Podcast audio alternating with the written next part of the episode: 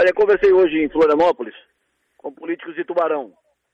O clima em Tubarão, a gente imagina, né? Como é que como é que está o, o, ambiente político numa cidade em que o prefeito e o vice são presos por suspeita de, de, corrupção numa operação estadual, uma operação grande, já botou sete prefeitos na cadeia. O clima é evidente de loucura. Mas eu conversei com alguns políticos de, de Tubarão hoje em Florianópolis, eh, vereador, deputados e outras autoridades e tal. O ambiente é muito pior do que se imagina é uma, é uma loucura. Virou tudo de pernas para o ar. Desde encaminhamentos para a eleição do ano que vem, uh, encaminhamentos futuros para eleição, eleições futuras, uh, desde consolidação de lideranças na, na cidade, derrubou tudo. O ambiente hoje é absolutamente instável, incerto, ninguém sabe o que vai acontecer amanhã. Ninguém sabe, por exemplo, uh, até quando o prefeito Juarez ficará preso, nem até quando o vice-prefeito Caio ficará preso e não sabe como eles vão sair, e não sabe o que vai dar essa, essa operação.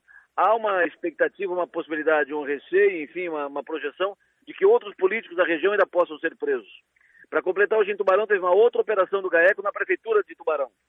Em princípio, não por causa da operação mensageiro, não por causa do, problema rolo uh, ilicitude no lixo, na coleta do lixo, mas uh, por causa de concurso e tal. Mas, enfim, foi na secretaria que trabalha, que faz a operação do lixo, faz a pesagem do, do lixo. E aí, evidentemente, que o ambiente uh, ficou mais complicado ainda.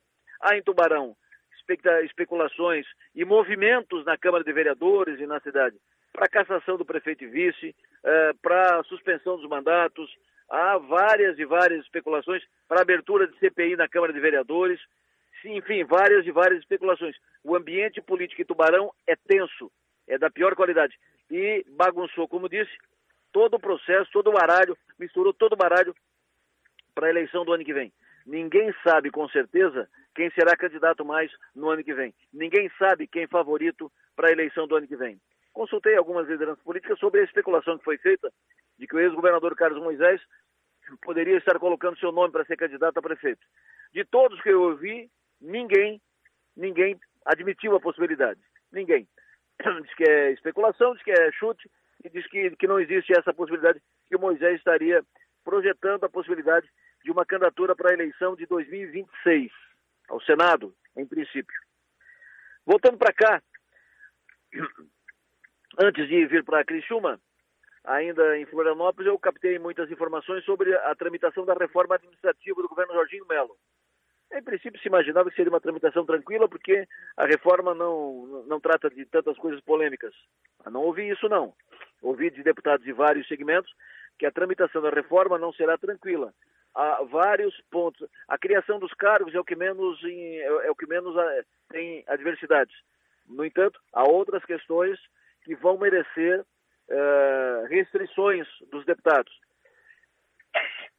Desculpa. Como, por exemplo, uh, extinção de, de, cargos comissionados, uh, equiparação de, de benefícios para alguns comissionados, enfim, essas alterações, essas mudanças que podem efetivamente uh, criar adversidade. A reforma administrativa, ouvi de vários deputados, ela não sai da Assembleia como foi encaminhada pelo governador Jorginho Melo. Identifiquei também problemas na articulação do, do governo, muitas reclamações na operação do governo que surpreende que o Jorginho Melo é, é, um, é um animal político, é um ser político. Ele eh, fez carreira na Assembleia Legislativa, no Parlamento, Câmara Federal, e está, estaria com problemas sérios exatamente na articulação política do seu governo com a Assembleia Legislativa. Há muitas restrições e muitas reações. Por fim, política de Criciúma. A assessoria do governo Salvaro confirmou hoje a posse de Salésio Lima, presidente da Câmara de Vereadores, como prefeito interino a partir da quinta-feira que vem. Em princípio, é um ato formal, normalidade. O prefeito vai viajar, vai fazer uma viagem para o exterior. O vice-prefeito tem outro compromisso. E aí abre espaço para o presidente da Câmara. Tem uma tradição em Criciúma de que os presidentes da Câmara têm assumido o mandato já faz algum tempo, já que os presidentes da Câmara têm assumido a, a prefeitura por alguns dias. Salésio Lima também vai assumir. Mas o Salésio Lima assume no momento em que começam a ser feitos ser feitas projeções para a eleição municipal. O Salésio é a, a, liderança mais tradicional, é o principal nome do PSD de Criciúma, tirando o Ricardo Guide e tirando, o, tirando Júlio Garcia no ambiente municipal, o Salésio Lima é o nome mais tradicional, é, é, é um vereador reeleito já de três, quatro mandatos, e pode ser um nome trabalhado pelo PSD para a eleição municipal majoritária em 2024, a eleição do ano que vem. Por exemplo, o Salésio pode ser vice do Ricardo Guedes numa chapa pura do PSD. Ou, se o PSD continuar coligado com o Salvaro, o, o Salésio pode ser o vice do candidato Salvaro, o Arleu da Silveira, ou o Acélio Casagrande. O nome de momento é o Arleu da Silveira, é o nome uh, colocado por Salvaro e por quem o Salvaro tem feito uh, inequívocas demonstrações de que é o seu candidato a prefeito. Enfim, essa posse do Salésio, então, como prefeito interino, ganha outros contornos de fortalecimento e consolidação de uma liderança do PSD que pode estar no jogo para a eleição majoritária de 2024. Por hoje é só, eu volto para o ar amanhã, sete da manhã, aqui na nossa Ação Maior.